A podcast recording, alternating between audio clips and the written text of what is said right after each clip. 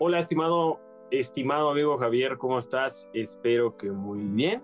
Eh, sean bienvenidos a esto que es Piensa con Malicia nuevamente, en donde nosotros vemos y desarrollamos temas muy técnicos, muy técnicos y también muy personales, podríamos llamar, en el aspecto en donde llegamos a entender la mente del empresario, ¿no? Muchas veces en nuestra vida solamente nos hablan sobre tienes, tienes este error, tienes tal error, pero no nos dicen cómo solucionarlo, ¿verdad? Entonces, esto es lo que hacemos aquí. Sé bienvenido con nosotros y estoy muy agradecido realmente que estés aquí y me gustaría que te presentaras primeramente, que nos platicaras quién eres, qué haces, cómo lo haces y bueno, toda esta pequeña introducción. Sí, Mauricio, muchísimas gracias. Pues eh, como lo comentaba, mi nombre es Javier Varela.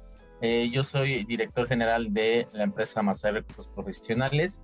Nos dedicamos a reclutar personal, buscar el mejor talento para las empresas, eh, apoyándolos justamente en tener a las mejores personas que les ayuden a desarrollar esos objetivos, esas metas que se tienen como empresas eh, y pues bueno, la gran eh, parte de esto pues depende del factor humano, ¿no? Que es a lo que, a lo que me enfoco yo.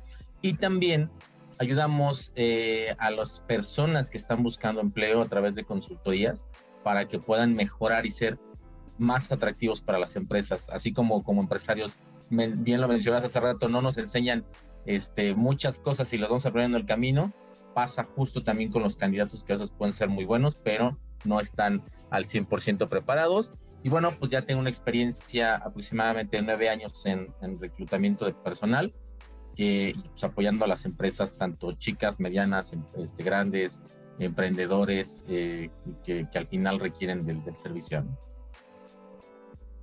Ok, sí es muy cierto esto que mencionas. Eh, hay muchos cursos, muchos diplomados, incluso la escuela, ¿no? Pero nada como esto que es la escuela de la experiencia, y de estar realmente en un mercado ya real, ¿no? Salir al mundo real, como decimos, que es en donde viene la verdadera enseñanza, ¿no? Una cosa son los conocimientos técnicos y otra el aplicarlos ya en un cierto negocio, ¿no? Donde dependen de trabajos y depende facturación de por medio. Entonces no hay solamente como que cuestiones eh, que nos enseñaron, estrategias que solamente quedaron ahí, ¿no?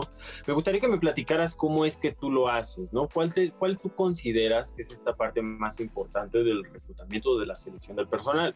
Porque bien es cierto que un, empleado o un colaborador puede ayudarte a alcanzar tus objetivos como empresa, pero también puede ser un tope, ¿no? Un tope de por medio para poder frenarte, ¿no? Entonces, ¿qué es eso que tú no, nos recomiendas a nosotros como empresarios qué es lo que debemos de visualizar, ¿no? Ya sea, llámalo liderazgo, llámalo aptitudes, o qué es aquello que yo puedo encontrar en una persona. Fíjate que el, error más grande que me puedo encontrar y que deriva en lo que me comentabas es siempre, siempre debemos de partir por lo que queremos. Es decir, cuando yo voy a contratar a alguien, ¿qué quiero? ya sea una recepcionista, ya sea una persona de ventas, un gerente, un supervisor. Eh, ¿Qué quiero? ¿Para qué posición o para qué objetivos voy a crear a esta persona en mi organización? Eso es algo que falla mucho a las empresas eh, y eso los lleva a consecuencias, este, eh, puede ser que en algunos casos catastróficas, este, porque sí puede suceder, pero a veces implica más un gasto y un desgaste para las empresas, ¿no? Por ejemplo, si yo no tengo claro eh, para qué quiero esta persona y también nos tomamos el tiempo, que eso va a un lado de este otro error, no nos tomamos el tiempo para poder contratar a las personas. Dicen el, dicho este de contrata lento y despide rápido, ¿no? Aquí en México eh, es al revés. Queremos contratar rapidísimo porque queremos cubrir la vacante y entonces eh, cometemos muchos errores, ¿no? Como eh, pues, aquí se, da mucho en México el que hagamos este, contratar a familiares. No está mal contratar familiares. Simplemente a veces los ponemos en posiciones para los que sus habilidades, sus aptitudes, sus capacidades no dan. Y entonces, platicaba en la semana también con otra persona y decía, a veces nos lleva hasta consecuencias familiares, ¿no? Porque este, con qué cara despediste a la persona de tu familia que no daba el ancho y ves a la familia el fin de semana en una reunión y entonces eres el malo, ¿no? Sí, ese es un tema bien delicado, ¿no? Como estás diciendo. Sí, y, y, y, te mete ya problemas que, bueno, a la larga se quedan y toda la vida te lo recuerdan.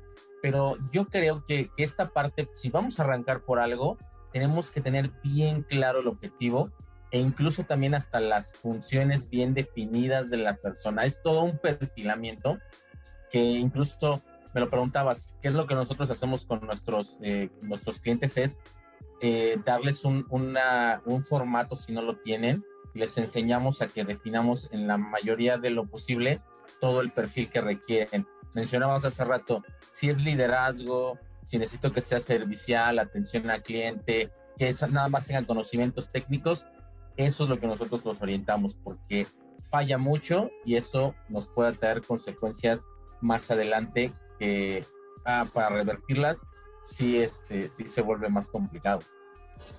Sí, claro.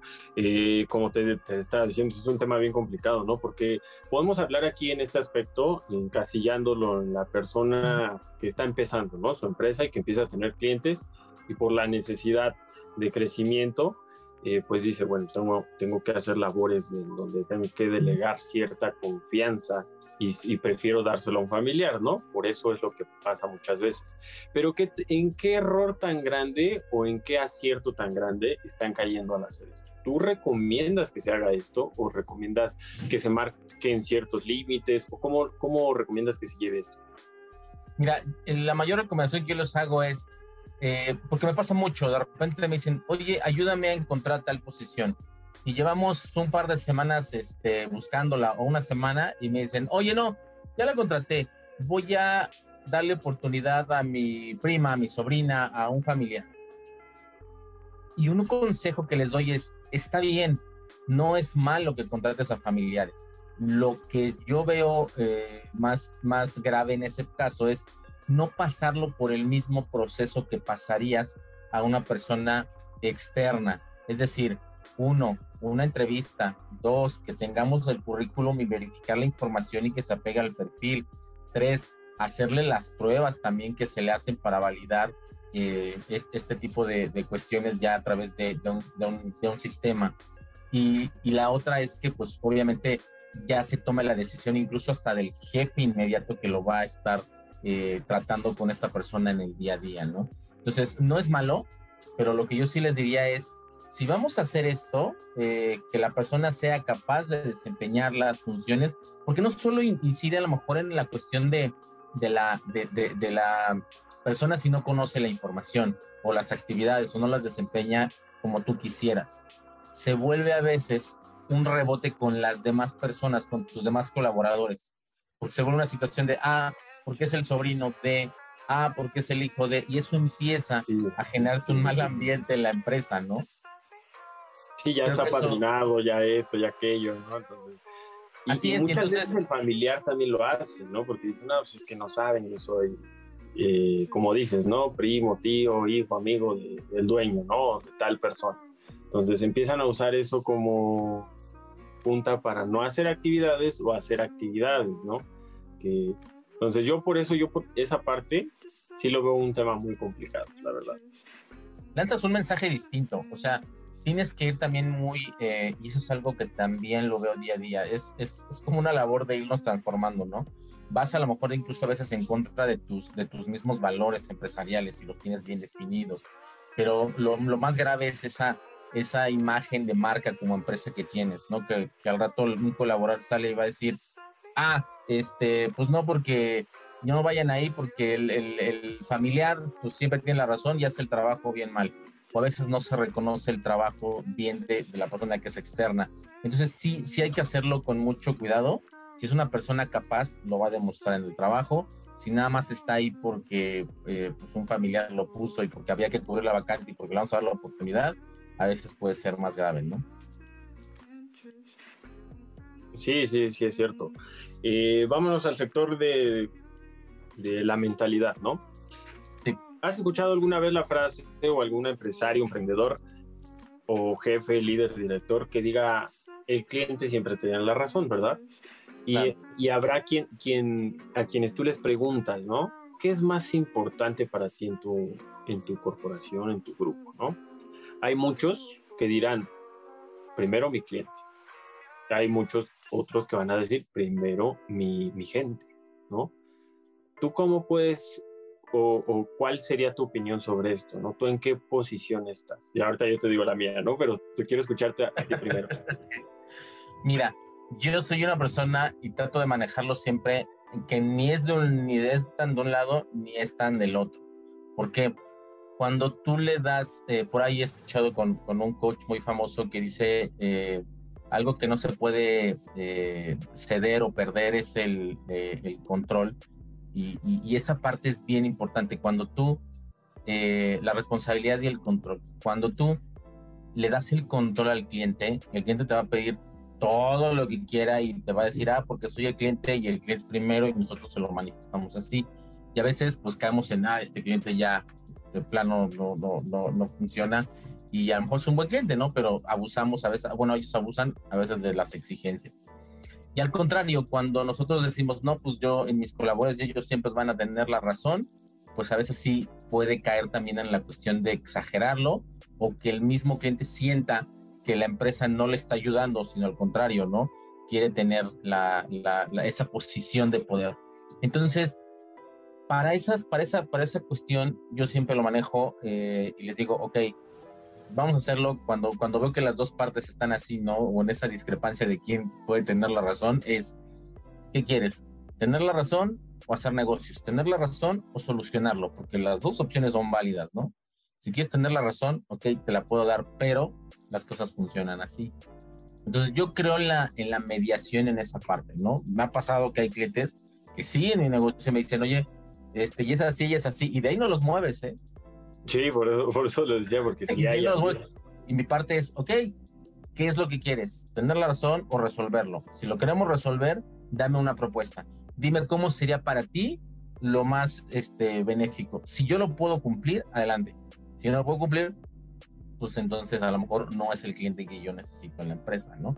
Ahí también hay que darnos muchísimo valor como empresas este, frente a este tipo de situaciones. Sí, exacto, porque hay mucho, hay mucho cliente tal vez que, pues, o sea, vamos a ser muy sinceros, ¿no? Hay gente que sí ejerce un, un, acto de racismo, tal vez, ¿no? Te puede decir, no, es que esta persona simplemente no me gustó su aspecto físico, o, o no quiero mujeres, o no quiero esto, y es real. A mí sí me ha tocado, yo sí te puedo decir que clientes me han echado para atrás gente nada más por su aspecto físico, sin siquiera conocer las capacidades y actitudes que tiene.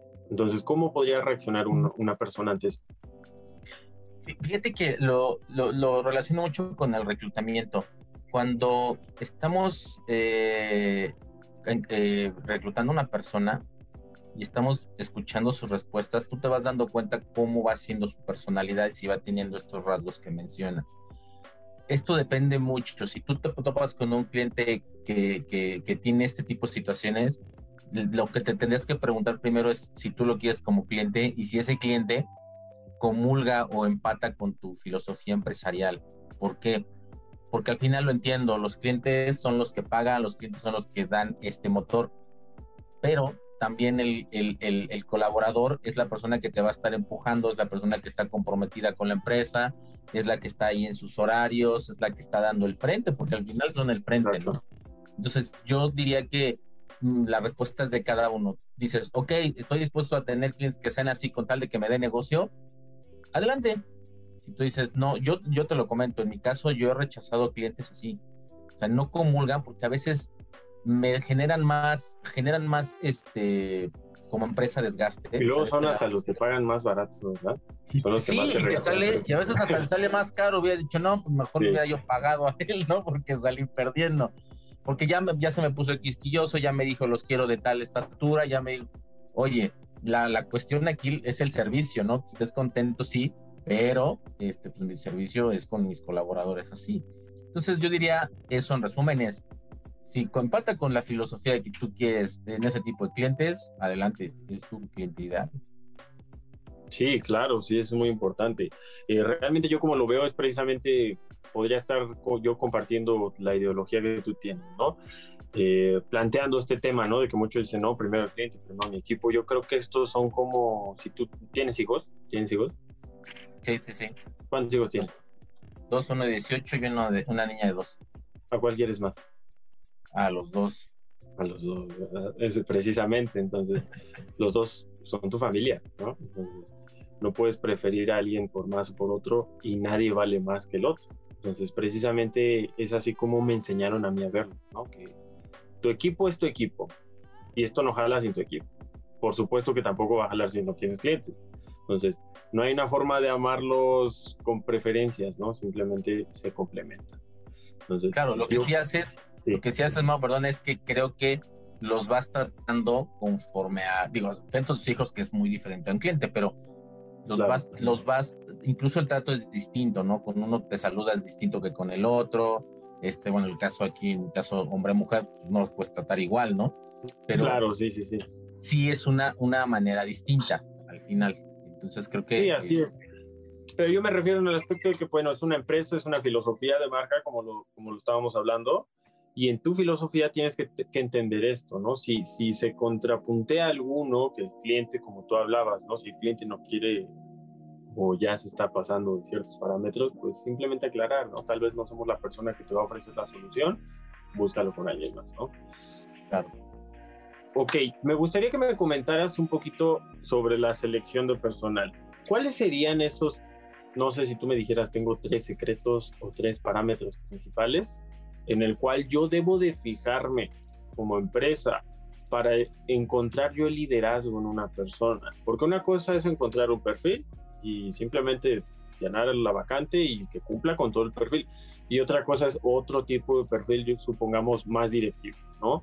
Más tomador de decisión y con mayor responsabilidad de por medio. ¿Qué tiene que cumplir esa persona? Mira, regresamos un poquito. me gusta mucho hacer estas comparaciones con las relaciones este, interpersonales. Mm, por ejemplo, eh, si todo el mundo eh, tenemos esposas o parejas distintas, para cada uno de nosotros es la ideal. Para otros van a decir, ah, no, porque... Sí, a mí me gusta y yo soy feliz. a mí me gusta. Con el personal es lo mismo. Eh, mira, yo he mandado candidatos con un cliente y yo digo, los tres cumplen, las transcamas, los tres cumplen con este perfil, ¿no? Y los tres me, tienen, cubren la parte de liderazgo y liderazgo a su manera si es lo que quiere o es más importante para el cliente pero aquí tiene que ver mucho eh, que yo los mando y los tres cumplen, los tres pueden desarrollar el trabajo sin ningún problema. Pero, ¿quién empata contigo? Volvemos a lo mismo. Eh, oye, yo, yo luego digo, chin, le, le, voy a Juan, ¿no? Juan se va a quedar, seguro se va a quedar. Entonces, Hay una frase que dice, verbo mata currículum. ¿Crees que esto es cierto aquí? O sea, la conexión hoy, que día, tener hoy día ya no.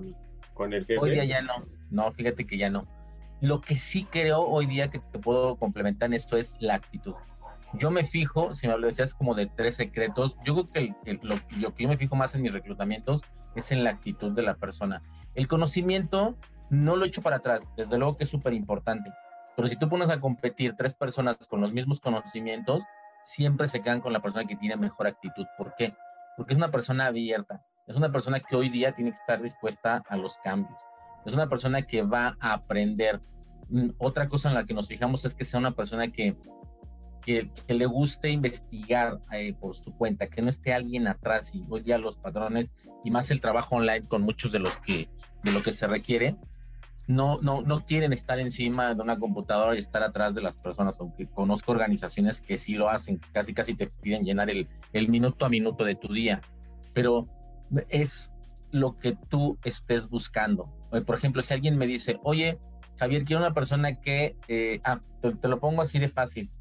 Hace, hace un par de semanas estuve buscando una persona para un, para un cliente. Le mandamos candidatos, pero me decía, me decía mi cliente, es que estoy buscando un unicornio, ¿no? O sea, sí, agarró como muchos, así, eh, un unicornio. sí, sí, sí. Entonces mandamos personas que me dijeron, no, no, porque si era complicado, ¿no? Eran como unos perfiles que chocaban. Al final me dijo, ah, porque nos tuvimos una reunión, le dije, oye, es, complicado encontrarlo porque hiciste como un, como un, un, mix de todo, ¿no? ¿Qué, ¿A quién le vas a dar más peso? ¿Para qué realmente esta posición lo necesitas? Ah, pues lo quiero para atención a clientes, que sea un filtro en esto, aunque entonces nos vamos a darle más peso a esto. Y entonces es como logramos encontrarlo y hubo candidatos más viables para la posición. Me dijo, no importa, el conocimiento nosotros te lo vamos desarrollando, que tenga las bases y lo desarrollamos. No es indispensable tener 20 años de experiencia. Entonces ahí es, cada puesto, cada cliente es distinto. Para mí la actitud es básica. Lo que decías de si el verbo mata currículum, hoy día no, porque ya muchas de las cosas son comprobables. Es decir, este, si alguien se vende súper bien en la entrevista, ya, ya se nota, ¿no? O sea, me refiero a venderse bien, a veces con mentiras. Si logras... Sí, lo relacionamos a que dicen cosas, inflan currículums, inflan todo, ¿no? Claro, y a la mera hora, pues nada de nada, ¿no? Y ya te puedes dar cuenta. Por eso en las primeras preguntas que me hacías es, todo tiene que ver, currículum, llamada, entrevista y segunda entrevista con el cliente. Porque es difícil que alguien te mantenga una posición como, como por tanto tiempo. Y si no, pues al final, a la semana truenas, ¿no? Eso es, eso básico. Ahora, si quieres alguien que sea una persona muy bien, mete las relaciones públicas, te aseguro que te va a funcionar muy bien. Depende para dónde lo requieras. Claro, sí, sí, cierto, esto es, esto es muy real. Eh, me gustaría también, mira, un ejemplo. Tú sabes que somos, ¿no? Nosotros tenemos una empresa de seguridad. Aquí se torna la, la cosa pues bastante delicada en ciertos aspectos, ¿cierto? Porque, por decirte un ejemplo, ¿no? Literalmente, nuestros clientes nos entregan las llaves de su patrimonio para protegerlo, ¿no? Entonces, existen ciertos parámetros, ciertos parámetros, procesos, y también tenemos nuestro propio sistema interno diseñado para el reclutamiento, ¿no? En el cual los fundadores de nuestra empresa eh, pertenecieron durante muchos años al sector de la Procuraduría General de Justicia. Y entendiendo toda esta psicología y la maldad del ser humano como tal, es en donde salió también este eslogan, este ¿no? Pensar con malicia. Pensar con malicia es a través de entender cómo funciona la mente criminal. Cuando tú entiendes cómo funciona la mente criminal, sabes cómo trabaja, sabes por dónde te puede atacar y sabes por dónde protegerte, sobre todo. Entonces, es este entender, ¿cierto? ¿A qué voy con esto? Porque cuando nuestro reclutamiento, hay muchas personas que alardean o presumen mucho que su sistema de capital humano está avalado a través de un polígrafo, un ejemplo, ¿no? Se te dicen, no, mi, mi gente está con polígrafo para a ti, a ti este, apantallarte con que la tecnología está de su lado, ¿no? Mm, nuestros fundadores nos indican, oye, pues el polígrafo realmente eh, no es 100% efectivo, ¿no? Una persona, si de verdad se lo dispone, puede pasar un polígrafo, ¿no? Aunque el día de hoy te digan y te presuman, somos mentirosos por naturaleza, ¿no?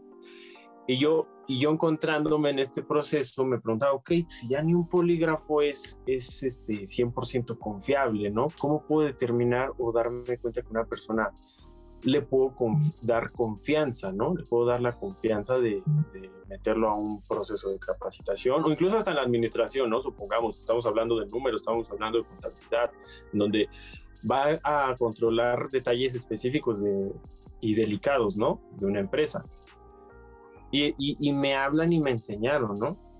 El entorno social. Cuando tú conoces un entorno de una persona, y entiendes la forma en la que vive, en dónde vive y cómo vive, es cuando nosotros bajamos la guardia. Si yo te invito a mi casa, tú vas a saber qué clase de persona soy.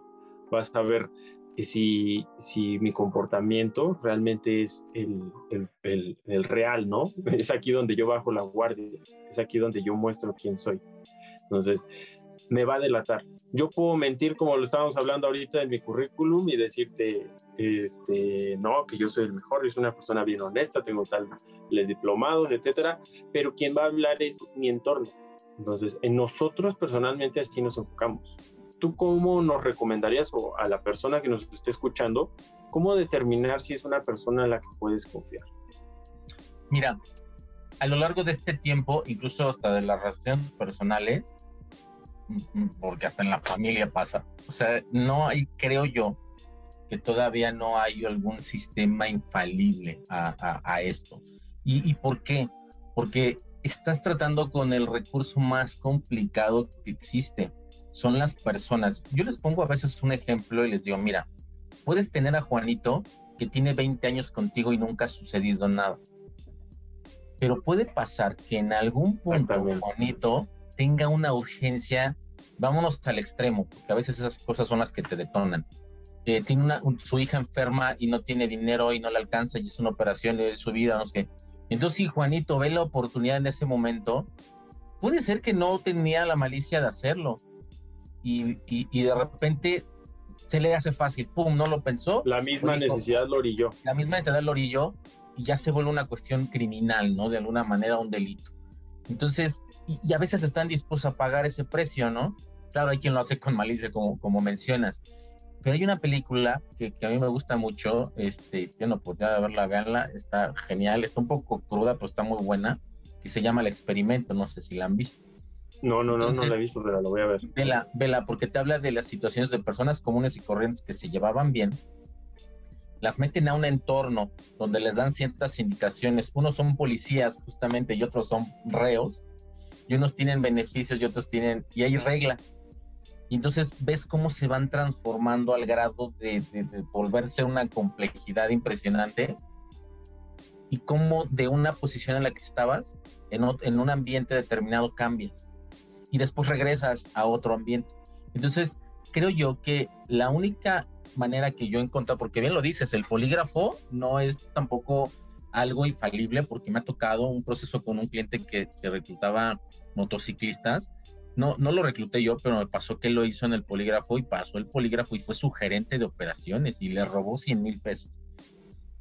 Pero hubo otras cosas que no, que no manejaron. Por ejemplo, no hubo filtros. Por ejemplo, hay visitas domiciliarias como los estudios socioeconómicos, el cotejar información.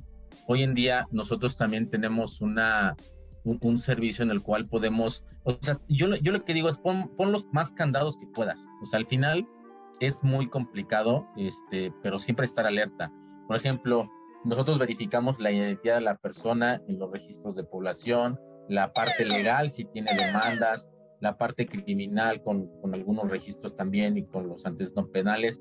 También si hay alguna persona alguna alerta internacional, la parte de las finanzas, si tiene deudas con el SAT o si tiene algunas cuestiones ahí también, la académica, que a veces te presentan documentos este, que dicen si es válido y mira, tengo una licenciatura en ingeniería, no sé qué, y no la tienen eh, también verificamos eso, incluso hasta el vehículo que tienen, si es de ellos, tiene reportes de robo. Es decir, tratamos de complementar la máxima información posible para... Lo que es una investigación como tal. Sí, una investigación domiciliaria, cotejar documentos, me los traes, porque no todos, algunas veces puedes, puedes caer en un error, ¿no?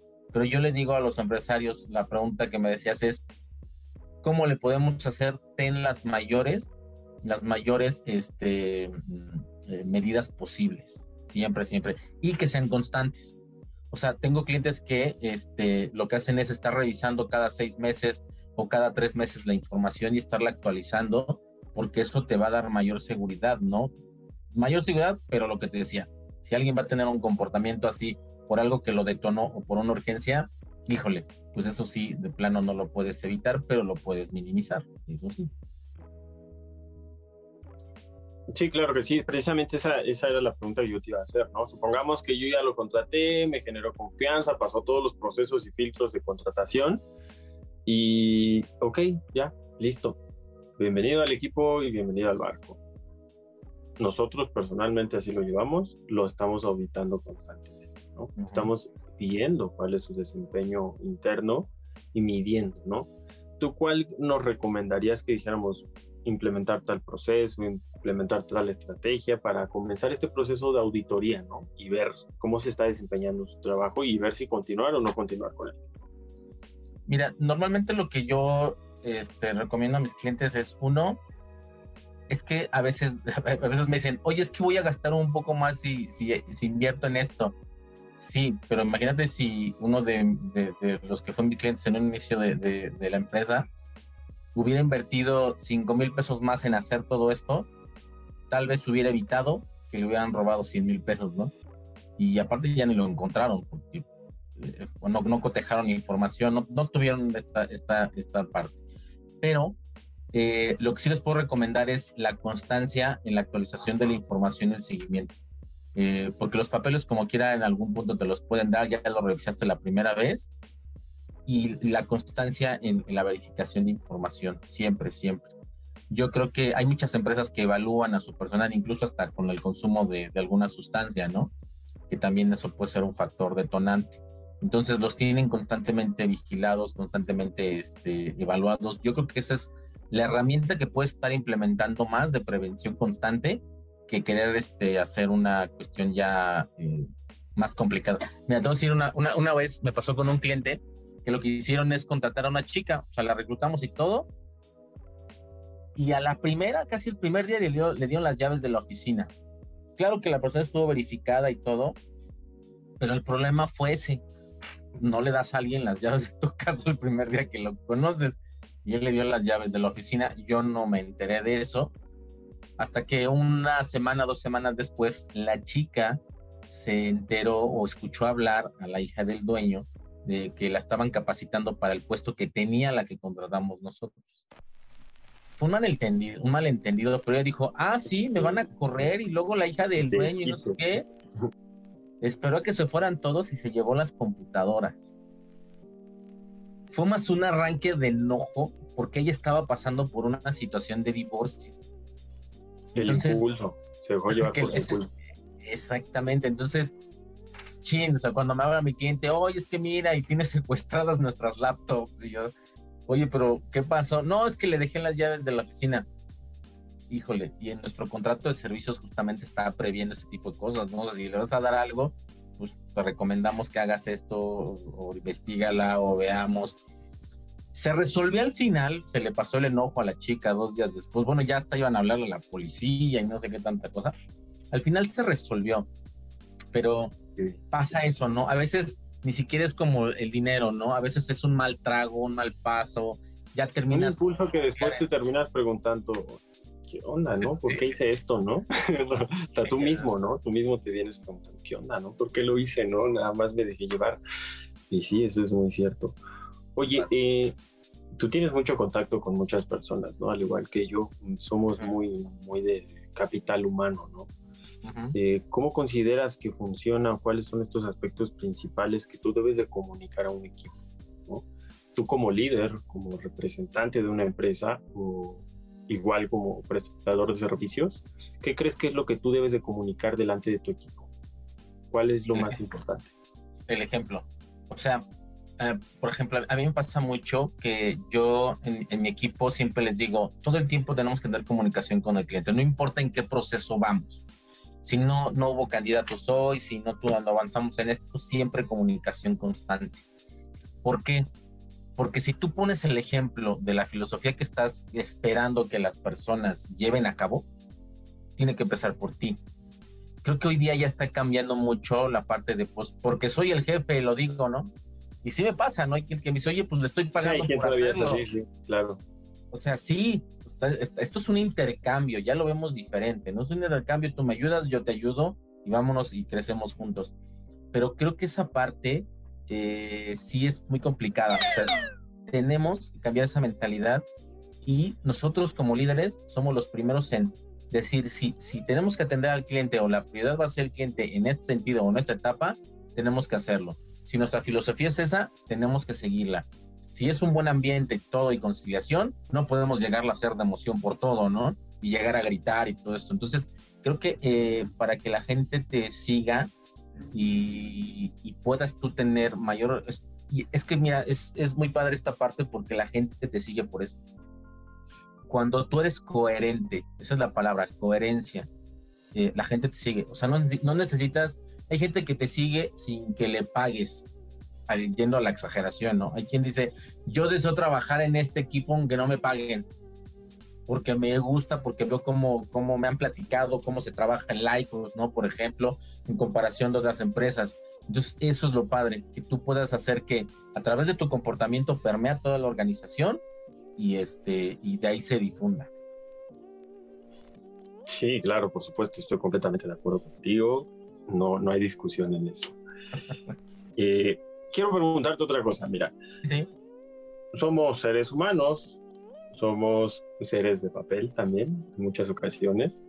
Eh, el tacto y la comunicación muchas veces no se transmite igual mi idea como la tengo en mi mente a como la percibe la otra persona, ¿cierto?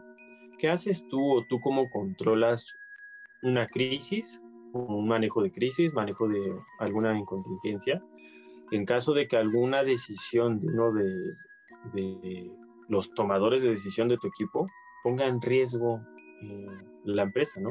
Dígase facturación, dígase estabilidad, dígase cualquier tema. Una decisión de él vino a poner en riesgo cómo está caminando la empresa. ¿Tú cómo partes de eso? No? Uy, y me cae como anillo al porque hoy tuve una situación así, este, en la cual yo creo que lo, lo, lo importante en ese tipo de manejo es escuchar primero. Mira, por ejemplo, hoy ya nos pasa esto. Estamos todos conviviendo en un grupo de WhatsApp. Sacas a alguien y se vuelve una revolución. o sea, es, es ¿qué pasa, no? ¿Qué, hizo? ¿Por qué? Y, empiezan a quedarse un montón de ideas en la cabeza. Y me pasó una vez en un grupo también, eh, donde sale una persona, pero se salió por error. Ella misma se salió por error. Y me empezó a llegar un montón de mensajes diciendo, oye, Javier, ¿por qué sacaron a esta persona?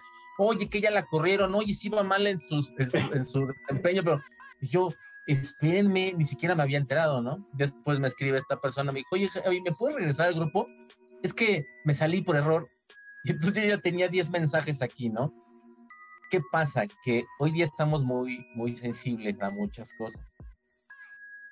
Pero lo que creo que es importante es esa comunicación asertiva. Eh, cuando yo tengo una crisis así, trato de escuchar. Hoy me pasó en la mañana que tuve una situación en la cual yo la sentí súper agresiva eh, la cuestión y dije, ah, y hasta me puse a hacer muchas ideas y todo. Lo primero que hice fue hablar con otra persona para decirle, oye amigo, fíjate que traigo esta situación y, pienso contestarle así, así, así, así, así. Me dijo, no, a ver, tranquilo, analiza, piensa y ve qué onda. Como cuando hay una situación de riesgo. Número uno, guarda la calma. Sí, sí, sí, porque a veces podemos decir, porque lo que digamos impacta increíblemente. Entonces, lo que hice fue tranquilizarme, y ya me dice esta persona, oye, lo escuché, lo escuché, lo escuché. Le dije, al final, tienes razón, pero mi posición era también defender al equipo. Yo no puedo echar una decisión atrás que ya el equipo tomó considerando que estaba bien, aunque a lo mejor tú ahorita lo veas que está mal. Y me dijo, no, pero es que, y así como que me, me seguí echando, le dije, mira, vamos a hacer lo siguiente. Entiendo, te entiendo perfectamente, entiendo lo que estás sintiendo porque me ha sucedido, no, no siempre he estado del lado, este, de este lado dime qué propones tú. ¿Cómo, si estuviera en tus manos, resolver esta situación o enderezarla o, que ya no vuelva a pasar, cómo le harías? Y entonces ya haces partícipe a la persona, no del problema, sino de la solución al problema, lejos de solo tenerlo de espectador. Eso nos funciona mucho hasta en el ámbito empresarial o entre empresas, ¿no? ¿Qué, ¿qué, solucionarías? ¿Cuál sería tu propuesta? Ah, pues mira, eh, yo hubiera hecho esto, esto, esto. Ah, oye, oye, excelente déjame pasar tus comentarios al equipo responsable para tomarlo en cuenta y siempre agradecer. Y eso, ¡pum! Al menos a mí me ha funcionado, hace que todo baje, pero no tomar las cosas así por impulso. Y algo bien importante y creo que te pasa muy seguido es no tomarlo personal. Cuando tú te agarras las cosas personales y dices, son contra mí, sí, no, ya. Estás poniendo en tela de juicio mis decisiones o lo que yo dije a ellos donde empezamos a perder, ¿no? Entonces, cuando la gente se siente escuchada, te vuelves un escalón más arriba del ese liderazgo donde no fue el que impuso o el porque yo lo digo o porque es mi empresa o porque yo soy el jefe, es, oye, me escuchó, me entendió y me hizo partícipe de la solución. Claro. Creo que eso a mí me ha funcionado mucho. Sí, de hecho sí, es una... He evitado muchas, muchas cuestiones. Bastante eficiente, ¿no?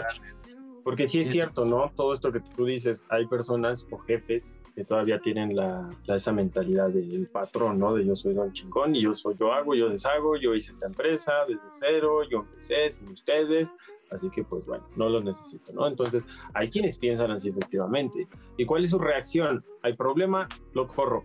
Hay problema, esto. Y a cortar cabezas directo, ¿no? Entonces, no entendemos, ¿no? No entendemos todavía pero qué bueno que ya se va disolviendo, ¿no? Esta, esta antigua mentalidad, ¿no? Va cambiando, va cambiando, eso sí va cambiando. Sí. A ver, ahora vámonos al sector del sector tan personal y todo esto, al sector empresa como general, eh, hablando en el sector industrial. Hoy en día hay un tema un poquito controversial con lo de los outsourcing, ¿cierto? El outsourcing, y que ya hay una ley, y que esto y que aquello. ¿Qué opinas tú sobre esto? Mira, mm, yo, yo en la cuestión de ese servicio, yo no lo doy, yo me especializo únicamente en el reclutamiento. Sin embargo, es súper complicado opinar sobre esto. El consejo que yo les doy a mis clientes es infórmense infórmense y infórmense con gente un poquito separada a las que están involucradas en, el, en, el, en, el, en este tema, que son directamente estas empresas de administración de personal. ¿Por qué? Porque te puedes topar a muchas empresas que realmente no están haciendo las cosas como deben de ser y lo hacen con tal de ganarse un cliente, como de convencerte de, o de malinformarte. Entonces, mi consejo a este respecto siempre va a ser infórmate lo más que puedas, vete a las leyes desde luego y si no las entiendes ve con alguien que te las pueda explicar para que no tengas una visión comercial, por no te hagas ideas otra vez, no te hagas ideas de las empresas. Sí, sí, sí. Sí. Entonces, ese es mi consejo. O sea, creo que, creo que todas son oportunidades de, empleo. Creo que todo es, muchos esquemas son muy válidos eh, y, de alguna manera, pues, eh, es, es, el sol sale para todos, ¿no? Dicen por ahí. Pero yo creo que si tienen muchas dudas al respecto, infórmense, este, porque lo que yo te puedo decir, como no estoy tan metido en ese ámbito, pero sí convivo con mucha gente, y aún así me encuentro muchísimas opiniones encontradas. Entonces, por eso les digo, un poquito lejos de la, del, del, del, discurso comercial, porque luego lo hacen por venderte el servicio y decirte, sí, mira, estoy súper bien, infórmense, y ese es el mayor consejo que les puedo dar. Y ya después puedes tomar una decisión sabia, ¿no? Creo que es como, como en todo. Y hay gente que dice, no, yo no le voy a entrar este, hasta que no esté todo claro. Y mejor me doy de alta y yo mismo con mi padrón, este, con mi registro patronal y lo hago. Perfecto. Sí, claro, porque luego también existe el amarillismo por esa parte y viene a espantar a las personas y a las empresas que no, que tal y esto y aquello. Mejor, como bien dices, fue el consejo más sabio, no se hagan ideas, infórmense, ¿no? Sí, sí, sí, es, lo, mejor.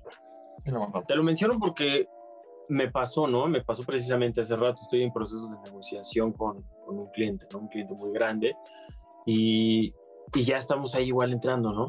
Yo, no, obviamente, no soy outsourcing, ni tú, somos prestadores de servicios como tal. Eh, pero sí hubo esa duda, ¿no? Oye, ¿qué onda? ¿Tú cómo estás con el outsourcing, no? Y yo le dije, no, a ver, a ver, a ver, compita, este, nosotros no somos outsourcing, somos una empresa prestadora de servicios. Mi empleado, mi colaborador, en mi contrato de prestación de servicios estipula que yo soy el único patrón. Temas, problemas, eh, quejas relacionados a Infonavit, Seguro Social, prestaciones, es conmigo tú estás deslindado. Es aquí en donde incluso podríamos hablar, hablar sobre la importancia de un buen contrato de prestación de servicios, ¿cierto? Para que se esté eh, deslindando todas estas responsabilidades de la empresa a la que le estás prestando. Dicho esto, ¿tú qué recomiendas a, a la empresa, a la industria, a tu, tú qué tiene que evaluar, ¿no? Y más a estos que prestan el servicio con un capital humano. ¿Qué tiene que evaluar para darse cuenta que es una empresa que 100% le puede dar el cumplimiento de lo que le está ofreciendo? Mira, yo creo que el, mayor consejo que les puedo dar es que investiguen. Así como investigamos a nuestros candidatos, también puedes investigar las empresas. Puedes ver prestigio, puedes, hay, hay, hay este, incluso eh, una lista negra este, por parte de, del SAT, me parece, de, estas empresas. Entonces hay listas negras en ese sentido y hay algunas que no aparecen. También checa el tiempo que lleven, eh, cuántos clientes tienen, qué tipo de clientes tienen, qué sector también manejan. Si, si hay algo que no te cuadra, no te checa o te hace ruido, así como con un candidato que tú dices a través del tiempo no vas agarrando también ese feeling, eh, evalúalo, piénsalo, pide consejos, porque eh, sí te puede traer a veces más problemas, porque hay gente que te dice, el mayor argumento que de repente he visto de, los outsourcing malos es que te dicen, yo te resuelvo todo y tú no tienes que ocupar de nada. a eso sí córreles, o sea, eso sí te puedo decir porque... Y si hay muchos que sí se ofertan así, ¿eh? Cree. Ni son transparentes, ni te dicen, no, no, no, ya ni te apures, yo me encargo de todo, sí, sí está súper protegido. Otro consejo, lean los contratos. Si tienes alguien que te asesore con los contratos y con eso, que te lo revise. Eso siempre, siempre va a ser, no, no, no nos la sabemos todas, no somos especialistas en todo, y hay empresas que se dedican a investigar también eso, y hay así como empresas que se dedican a investigar a candidatos, también a empresas. Entonces, es bien delicado, porque luego eh, puedes, firmas, ¿en cuánto tiempo firmas, este, Mauricio? Un documento segundos. Claro. Y luego para que te deshaga ese documento porque tiene una implicación legal es más complicado y te pueden meter en problemas. Entonces, sí la investigación siempre eh, antes. Entonces, hagan esta, esa parte, yo creo que te va a evitar muchísimos, muchísimos problemas. Sí, sí, es un tema muy importante. Y bueno, ya casi para finalizar, ahora estamos en una nueva era, ¿no? Si antes queríamos iniciar un, podcast, una, una, reunión, incluso una sesión de negocios, tenía que ser presencial, ¿no? Todos eran de dónde nos vemos, eh, cuadramos agendas y listo, ¿no? Yo llego ahí, tú llegas ahí y adelante, ¿no? Lo mismo en una entrevista laboral. Eh, ¿Tú cómo lo has llevado, cómo lo has migrado? ¿Tú crees que siga funcionando igual en el aspecto de que, de que para generar confianza, para cotejar documentos, para, para todo esto, este proceso de reclutamiento? Porque bueno, ahora con este nuevo mundo, pues ya no hay fronteras, ¿no? Yo, yo si fuera un, em, un, empleado o estuviera ofertándome para una vacante, eh, no sol, aunque yo sea del Estado de México, yo puedo postularme para una vacante en España, ¿no? Entonces, ya no hay fronteras. ¿Tú cómo, cómo, cómo, qué opinas sobre esto y cómo, cómo lo llevas, ¿no? Si es que lo llevas actualmente o qué consejo tendrías. Mira, como dice una película y un personaje muy famoso, una, un gran poder conlleva una gran responsabilidad y así pasa. Sí nos abrió muchas fronteras, sí nos abrió muchas cosas, bueno, hasta para una legislación, incluso en ese sentido del teletrabajo. Pero yo creo que nunca va a desaparecer. A mí, si me preguntas a mí, a mí me encantan las entrevistas presenciales porque te das cuenta de, muchos factores que a lo mejor eh, se pierden un poco. No quiere decir que no los dejes de hacer, pero que se pierden un poco a través de la entrevista eh, en línea. Nosotros eh, desde que arrancó esto ya hace un año, ya lo veníamos este, implementando y hoy ya te puedo decir que es beneficio para, para muchos de nosotros. Yo hago ya reclutamiento a nivel nacional porque lo hacemos en línea, pero también hay que saberlo hacer. Eh, hay otras cosas, por ejemplo, ya del lado empleado, si lo ves así, hay gente que abusa, ¿no? Ahora también con el derecho a desconexión, que está bien y todo nos ha pasado que estamos conectados también más tiempo. Pero en la cuestión de reclutamiento todavía falta mucho con los candidatos. Yo veo a los candidatos que nosotros les mandamos antes de entrevistarlos, por ejemplo, una, una imagen para consejos, ¿no? Para, para poder tener una entrevista adecuada. Y cuando entrevisto, tengo la persona que tiene la, la, ventana con todo el sol a lo que da en su espalda. Y lo único que le veo es la silueta. parece que es una entrevista anónima, ¿no? Ajá. Y entonces, oye, yo sí trato de decir, oye, ¿te puedes poner en algún lugar donde te pueda... O hay gente muy atenta que dice, ah, ya ahorita que prendí la cámara veo que no me veo bien. Espérame, déjame volteo. Ah, ¿ya me puedes ver bien? Ah, perfecto. Como tengo gente que de repente parece que estuviera haciendo casting para, para, para, para, para una novela, ¿no? Se ponen así como una pose galán y, así de lado. Entonces, ah, o sea, hay muchos casos hasta, hasta chistosos. Yo creo que por ese lado todavía nos falta mucho el, el, el saber que si estás en una entrevista, yo siempre he dicho, es como si estuvieras presencial. Cuando vienes presencial vas bien arreglado. Y hay gente que me toca en entrevistas que, que va pasando su gato y en vez de decir, ah, perdón, disculpa, me bajo al gato, oye, llévense al gato.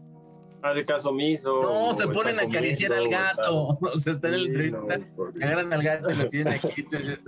Ah, es lo que te hablaba del entorno social. Las personas bajan sus defensas cuando están en su casa y sale lo que son, ¿no? Sale lo que son. A lo mejor, como dices, ¿no? Si eso hubiera pasado en presencial, pues simplemente, y, permíteme esto y en algo importante, ¿no?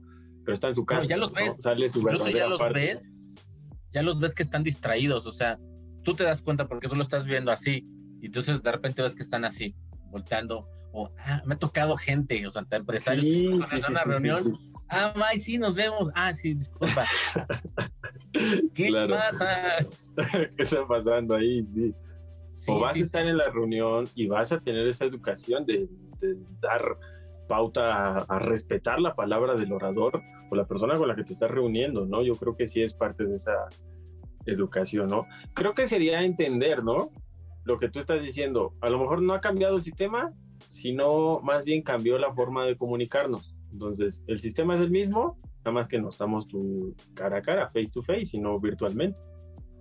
Sí, es adaptarte, ¿eh? es, adaptarte porque, mira, la, parte de servicios, como, como nosotros, nos actualizamos siempre más rápido que los candidatos, si lo vemos así. O sea, nosotros ya estamos en tendencias para el 2055, ¿no? Y el candidato le está entendiendo a las de 1980. Sí. O sea, es una velocidad descomunal donde yo como, como, como, como, como reclutador estoy esperando que, vamos, como que Mauricio ya se sepa todas las reglas de, de lo que tiene que hacer en Zoom, ¿no? Estas indicaciones de que estés a la mitad de tu pecho, el que le encuadre y todo esto que se vea bien para no lo conoce. un buen fondo, todas las características que ya a lo mejor ya nos pusimos a estudiar antes, como tú dijiste, ¿no? Oye, me ha tocado gente que la entrevisto y está en su recámara y está bien, pero tiene un tiradero atrás. ¿Qué crees que eso habla de la persona? Una persona desorganizada, una persona que no puso atención. Entonces me pone, me pone en su currículum, que es decía yo, la coherencia, ¿no? Soy organizada, me gusta el orden. Y entonces ves su recámara, al menos pone un fondo y que no se vea pero todavía creo que nos falta, eh, por eso te digo, nosotros en la parte también de, de, asesorar a las personas, tocamos estos temas, porque a veces por eso te pueden descartar, aunque conozcas mucho, porque, porque el reclutador lo que hace es decir... Pero cómo, la imagen es lo primero. Yo te pongo, por ejemplo, yo cuando entrevisto, yo te pongo en el puesto de trabajo con lo que me estás platicando y me estoy imaginando tu desempeño ahí. Y si te veo con el cuarto desordenado, pues este cuate en su área de trabajo va a tener todo tirado, ¿no? Entonces... O simplemente si le delego alguna actividad de responsabilidad, pues no lo va a tomar en serio, ¿no? Si no toma en serio su cuarto, imagínate. Si yo te mando unas instrucciones para la entrevista y no las, ni siquiera las leíste, y mi cliente le, le gusta que sigas instrucciones, y a veces hacemos eso en el reclutamiento, ¿eh? O sea, cuando queremos saber algo de alguien eh, y el cliente quiere enterarse de eso, hacemos este tipo de, de, de detalles para irnos dando. Claro, eso no al final determina siempre la, que queda un candidato, no, pero vas acumulando como cositas y dices, chino, hasta desde la puntualidad, ¿eh? desde la puntualidad. Sí, desde a qué hora se conectó, si estuvo antes, si ya te llegó la notificación de ya te está esperando. Sí, son aspectos muy importantes. Oye, mi buen Javier, ahora sí, ya para finalizar, y porque ya el tiempo se nos fue muy rápido, ¿qué piensas tú? Vámonos ahora al sector patrón. ¿No? Tú como empresario. ¿Qué piensas tú, sobre el salario emocional? Estoy seguro que lo has escuchado muchas veces. Sí, eh, Una cosa son las prestaciones de ley, tu, dinero al mes. ¿Y qué piensas tú sobre este salario emocional? ¿Qué tanta importancia puede tener o no puede tener? Muchísima. Te voy a poner un, te voy a poner un ejemplo una vez tuve un cliente que me habló para poderlo eh, asesorar respecto, porque tenía muchos problemas de rotación de personal. Se dedican a volantear. Eh, nos sentamos con su gente de recursos humanos y decías que tengo muchos problemas, no capto gente y por lo mismo ellos no podían captar más personas para poder tener más clientes. Y empezamos a revisar algunas cosas y tocamos esta parte del salario emocional. Le dije, oye, ¿qué cosas o qué incentivos tienes para la gente? Dice, pues tenemos muchos, pero pues no los, no los, este, no los, no los aprovecha la gente. Le dije, dame uno. Me dice, fíjate que nosotros, a la gente que colabora con nosotros, le damos 1.500 pesos. Ahorita se habla de dinero, ahorita te hablo de la otra parte. Desde 1.500 pesos eh, por, por cada referido que me traigan que esté trabajando con nosotros y que dure por lo menos un mes. Entonces, le decía yo, pues está, está padre, qué bueno, y como cuántas veces lo han implementado. No te veo, ¿sí están por ahí? Sí, aquí estoy, yo te estoy escuchando ah, perfecto. Es que se me pausaron las imágenes. Entonces, em, me decía, este, le damos esto, le dije, ¿cuántas veces lo has otorgado? ¿no? ¿Cuántas veces has dado este beneficio? Y volteé con el de recursos humanos y el de recursos humanos dice, pues creo que una vez en 10 años. Oye, ¿y la gente lo sabe? ¿La gente lo sabe? A lo mejor nada más lo sabes tú. Pues, pues no, no lo sé, no lo sabe. Yo, ah, bueno, ahí tienes uno, ¿no? Pero el otro era, eh, es que la gente también se queja mucho y el trabajo es pesado porque tienen que estar caminando. Y la gente rota porque dice es pesado, es cansado. Pero le dije, oye, ¿qué pasaría si tú en la camioneta que los vas a dejar les dieras agua de hidratación constante en el día porque están cubriendo una ruta? Dos, a lo mejor en las mañanas para el turno, los que están tempranito, les dieras un sándwich o un lunch, ¿no? Para que pudieran, este, eh, porque tú no sabes si tú, si esas personas sí desayunaron o no, van al día, tuvieron, prefirieron no desayunar con tal de dejárselo a su familia. Y me decían, oye, nunca lo había pensado así, porque luego a lo mejor ellos dicen, ah, no me voy a comprar una coca porque voy al día, ¿no? Porque les para ahorrar o para el pasaje, para, para el pasaje, porque hoy ahora tengo que gastar más porque tuve un inconveniente. Le dije, eso puede funcionar. Y se voltea a su gente de recursos humanos y le dijo, ya ves, ¿cuánto nos podemos gastar en unos sándwiches, no? Ya te había dicho, ¿no? ya sé. Sí, lo habíamos pensado, pero. Y la otra, oye, y aquí la persona que te cubra más, más, este, más, un área más de trabajo o que tenga dos clientes, eh, ¿por qué no les regalas unos tenis de trabajo, no? Unos tenis cómodos. ¿Cuánto te puedes gastar? ¿Te sale más barato hacer eso que reclutar a otra persona más o no tener gente para no cubrir más clientes. Claro. Entonces, el salario, es, la gente lo agradece mucho porque tienes esa atención con ellos. Mira, a veces... estás preocupando por sus necesidades, ¿no? Hasta el mismo reconocimiento. Oye, felicidades, hoy volanteaste, hoy cubrimos, hoy me llegó una felicitación por parte del cliente y esto es por tu labor. ¿Qué se siente? Pues padrísimo entonces la gente dice, claro, la gente, aquí, aquí sí cuento, ¿no? Aquí sí se preocupan por mí. Entonces, si tú te preocupas por tu personal, tu personal se va a preocupar por ti, por tu empresa. Entonces, si quieren seguir manteniendo estos beneficios, pues pueden tener más. Y no necesariamente es dinero, ¿eh? Por eso yo les decía, a veces puedes invertirle un poco en hidratación, puedes invertirle en estos tenis o puedes invertirle en reconocerlos o de repente organizar este, cortamos el viernes y hay una carne asada, si es que son presenciales y están yendo porque hay unos que pues, tenemos que seguir trabajando presencial, eh, eso te suma muchos puntos, muchos puntos, porque la gente se acuerda por, eh, por cómo la hiciste sentir. Va a decir, híjole, aquí en Laicos me trataron súper bien y me acuerdo del día que me dieron mi reconocimiento y mi bono, este, o me dieron un viaje, déjate del bono, o me regalaron un viaje este, a Acapulco si quieres, por mis cinco años de servicio. Oye, ya los 10 te mandan a Disneylandia, ¿no? Por ejemplo. Son ejemplos. Entonces, pues, la gente dice, padrísimo, y ya los tienes también con cierta meta, ¿no? Entonces, no necesariamente tienes que invertirle dinero, eso ya ha pasado muchísimo, este, eh, que no necesitas invertir mucho para poder dar este tipo de beneficios. El salario emocional es creo que fundamental en todas las organizaciones, independientemente del tamaño. Sí, pero como tú mencionas, hay quienes lo, lo hacen, ¿no? Simplemente, ay, yo cumplo con mis prestaciones de ley y no sé por qué tengo rotación, ¿no? Entonces, como, como me hablabas, ¿no? De este caso que tuviste. Ah, Entonces, sí. no te van a ir, ¿eh? O sea, la gente no te va a decir, ah, me voy porque no me reconociste. Simplemente se va. Sí, sí, sí. Ahí tú ves como cuando entregas tu tarea, ¿no? Y te la regresas al maestro, ¿está mal? ¿En qué? No sé, está mal. Revísalo. Fíjate. Dime, ¿no? Ok, pues muchísimas gracias, mi estimado Javier. Ha sido todo un gusto el día de hoy estar contigo y para mí eh, me siento muy feliz realmente porque el día de hoy salgo un poco más sabio de esta sesión.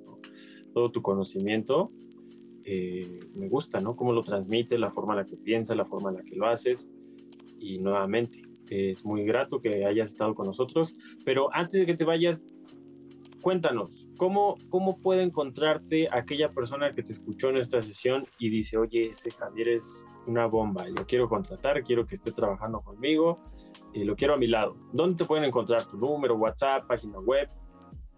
Sí, mira, mi, página web está es www.masai.com.mx, Masai es con doble S, es M-A, S-S-A y latina, masai.com.mx.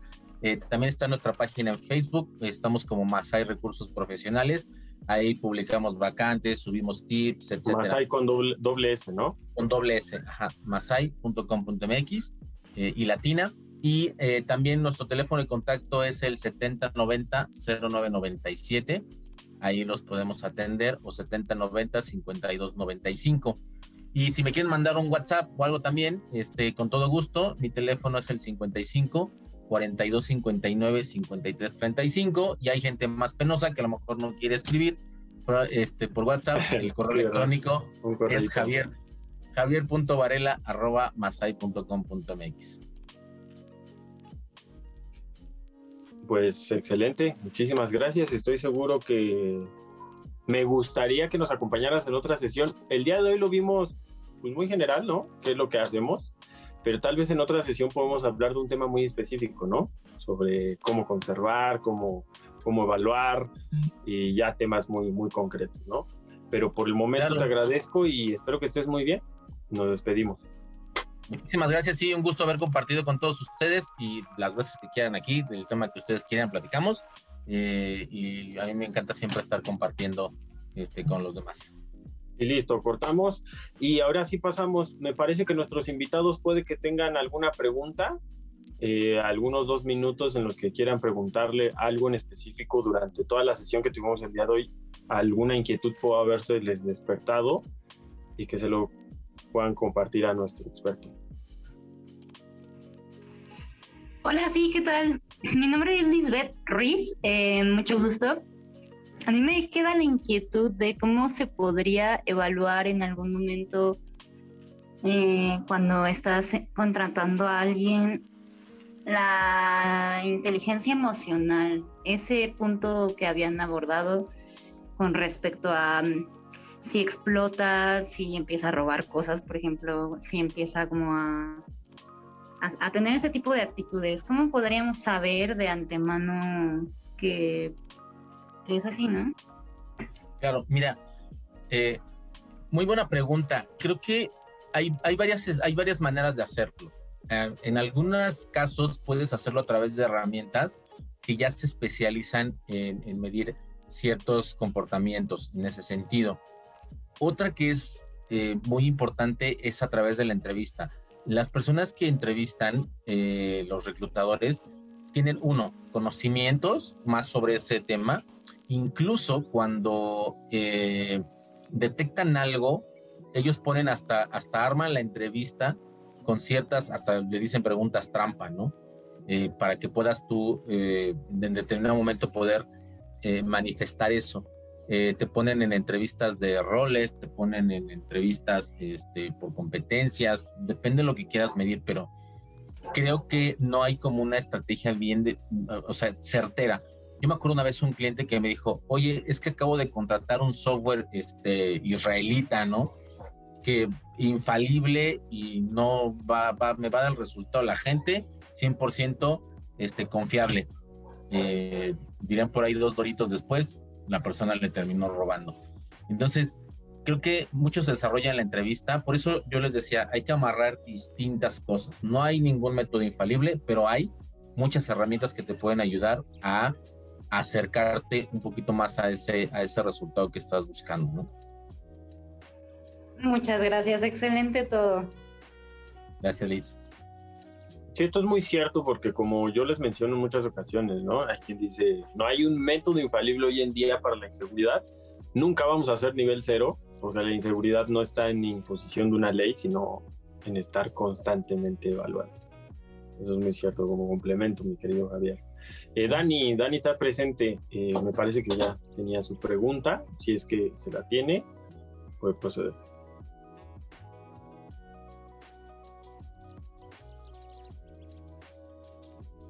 Ok, creo que creo que hay algún tema con su conexión.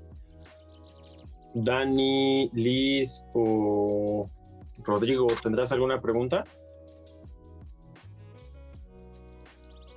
Eh, no, todo quedó muy claro y muy interesante toda la, toda la plática. Perfecto, bueno, pues si no hay más, nosotros te agradecemos nuevamente, mi estimado Javier, y cuando, te avisamos cuando esto esté publicado para que te escuches por ahí y lo compartas. Excelente, sí, muchas gracias. Un gusto, un gusto colaborar con ustedes. Claro que sí, nosotros nos mantenemos en contacto y ahí estamos pendientes. Que tengas muy buen día. Hasta luego, nos vemos. Nos vemos, bye.